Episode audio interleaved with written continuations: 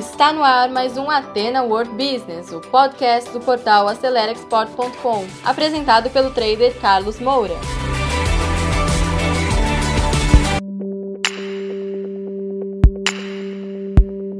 Olá pessoal, nós vamos falar sobre o dilema da inovação, baseado no livro do professor Clayton Christensen, um dos maiores especialistas, um dos maiores gurus da inovação em todos os tempos. Ele já faleceu há alguns anos atrás, poucos anos atrás, mas ele deixou essa obra muito interessante. Como você viu, nós estamos no pior momento da pandemia e realmente tem que dar uma freada no contato entre as pessoas para reduzir a transmissão do vírus, né? Isso dificulta, cria todo um problema e é por isso que nós precisamos nos reinventar. E esse livro nos ajuda a pensar, porque precisamos nos reinventar, mas a pergunta é como?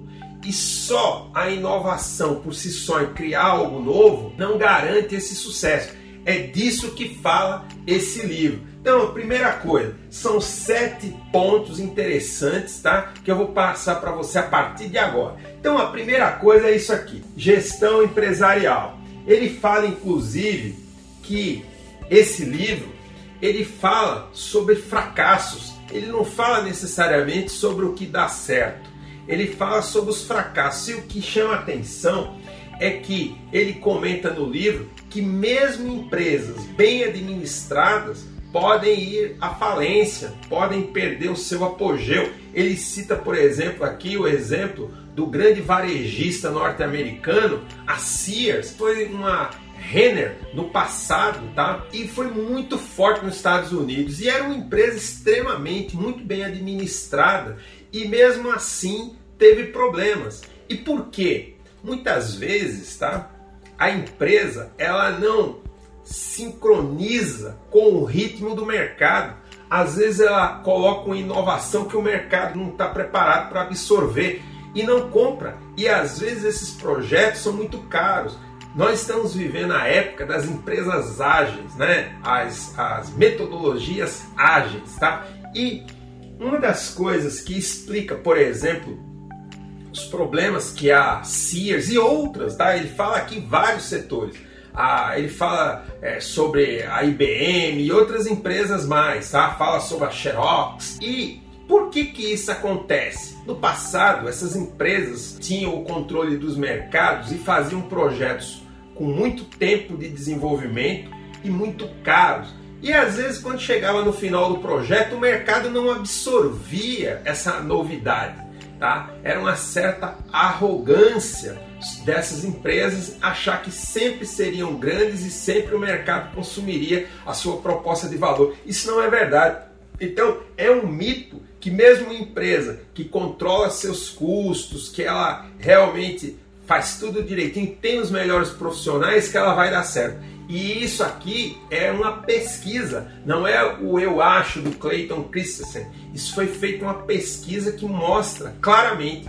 Compre esse livro, tá? E futuramente, nos nossos cursos, quando a gente for tratar das mentorias, aí você vai poder trocar ideias comigo nos cursos que nós vamos fazer. Inclusive, nós já estamos abrindo a lista de espera para o nosso próximo curso o Master Trader Internacional 2021. Se inscreva na lista de espera para que você possa participar. Não são muitas vagas, tá? E você, para poder participar e, e, ser um dos é, integrantes dessa turma, se inscreva antes. Quem se inscrever antes vai ter preferência, inclusive sobre a parte financeira, tá? Então essa é a primeira questão. Segunda questão, tá? Importante. Inovação disruptiva. Entende-se hoje que a inovação disruptiva e o que é uma inovação disruptiva? É como, por exemplo, a criação do celular. O celular ele trouxe, tá? O smartphone ele trouxe uma disrupção para o mercado, tá certo? E isso por si só não garante também o sucesso, porque muitas das inovações disruptivas o mercado não absorve. Então, é importante ter a disrupção, mas não necessariamente algo tão novo vai ser absorvido para o mercado. Ele mostra também isso aqui no livro. Então, muito cuidado, que só o novo é comprado de jeito nenhum, tá? No passado, quando se inventou a luz elétrica, isso também foi uma disrupção. E até hoje nós temos aqui a luz elétrica. Só que ela mudou. No passado, a gente tinha a lâmpada incandescente. Agora nós temos as lâmpadas de LED.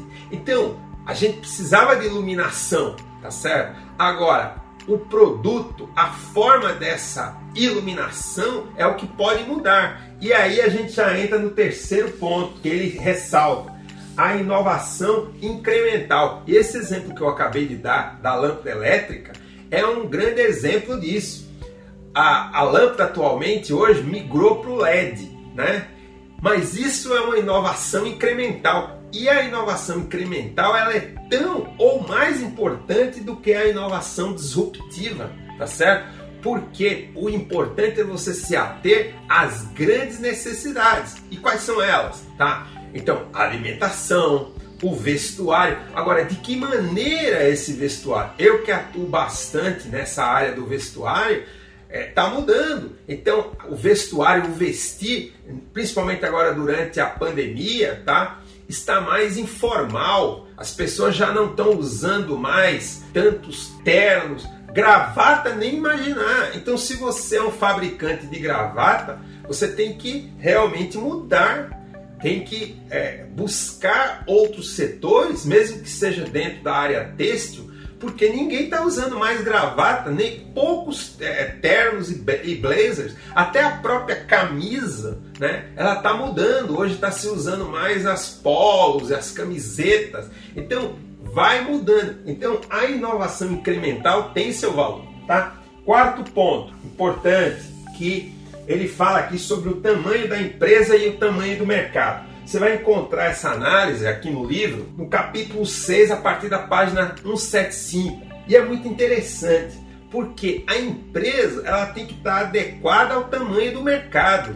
A empresa não pode ser grande demais para um mercado, nem pequena demais, ela tem que estar equilibrada. É muito importante isso, porque isso aconteceu um tanto quanto com a Sears ela cresceu demais em função do tamanho do mercado. E aí ela fica cara, ela fica é, improdutiva, fica um custo maior do que o mercado absorve. Então isso é muito importante, você ter uma estrutura adequada ao tamanho do mercado que você atua, tá certo?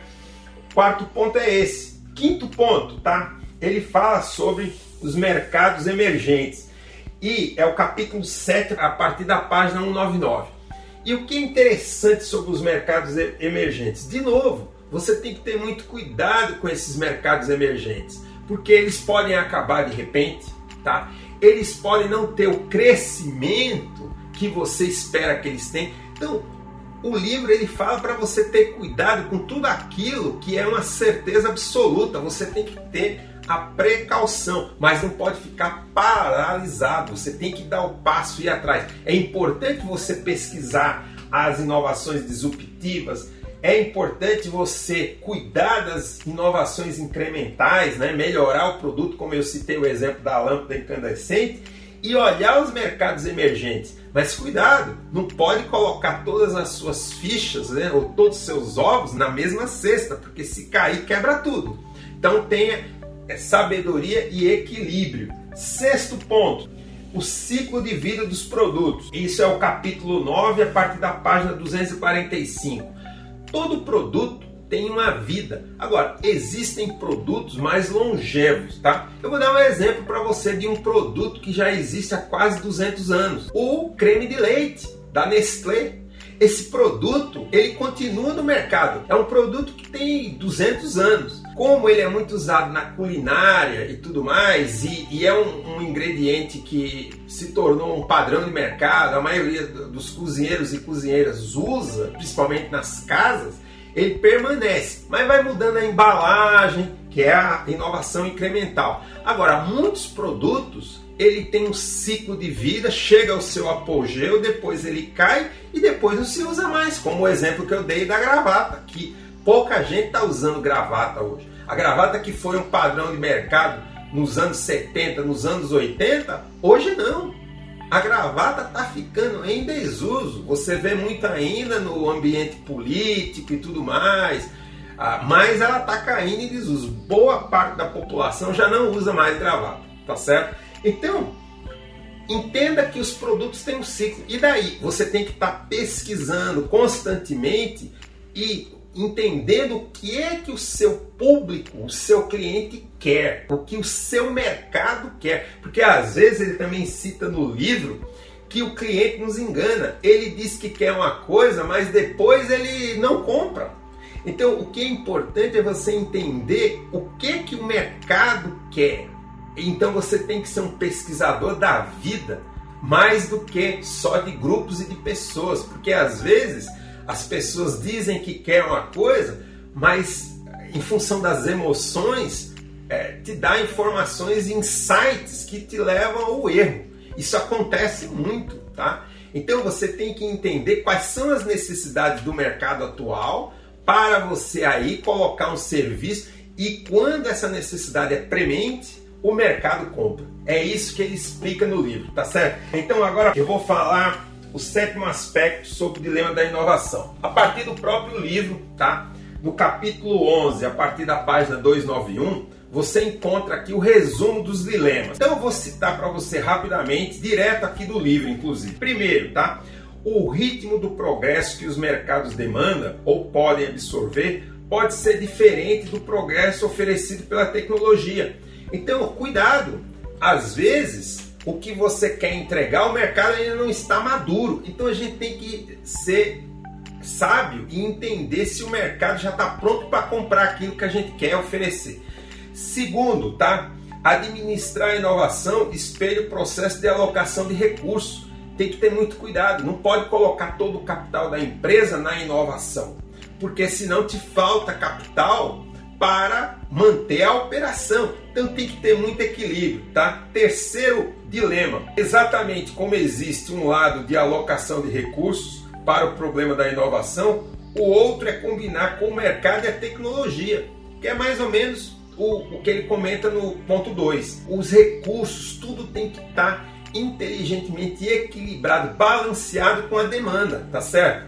Quarto aspecto, as capacidades da maior parte das organizações são muito mais especializadas e específicas do que a maioria dos administradores está inclinada a acreditar. Que aqui é o seguinte, tá certo?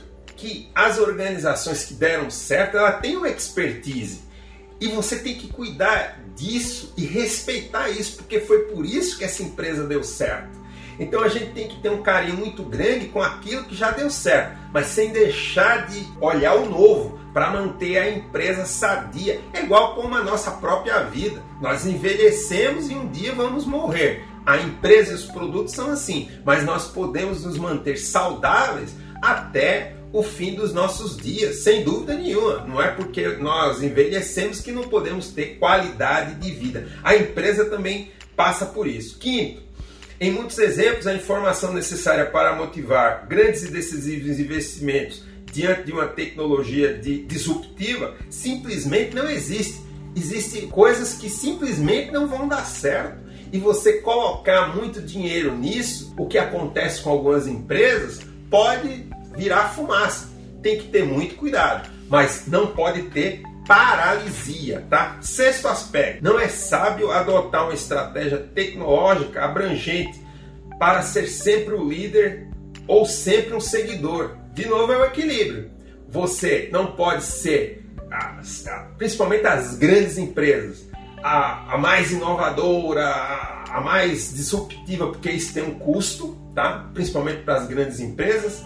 Nem pode ser só o que vem depois. Então você tem que estar com o pé na inovação, cuidar das inovações incrementais, administrar bem a sua empresa e sentir o mercado e não ir como uma boiada para qualquer lado. Você tem que ter cuidado. E aí, o sétimo aspecto, tá? Ele fala o seguinte, tá? Que a pesquisa desse livro deixou claro que existem poderosas barreiras para a entrada de novos produtos e de novas é, digamos, inovações disruptivas, tá?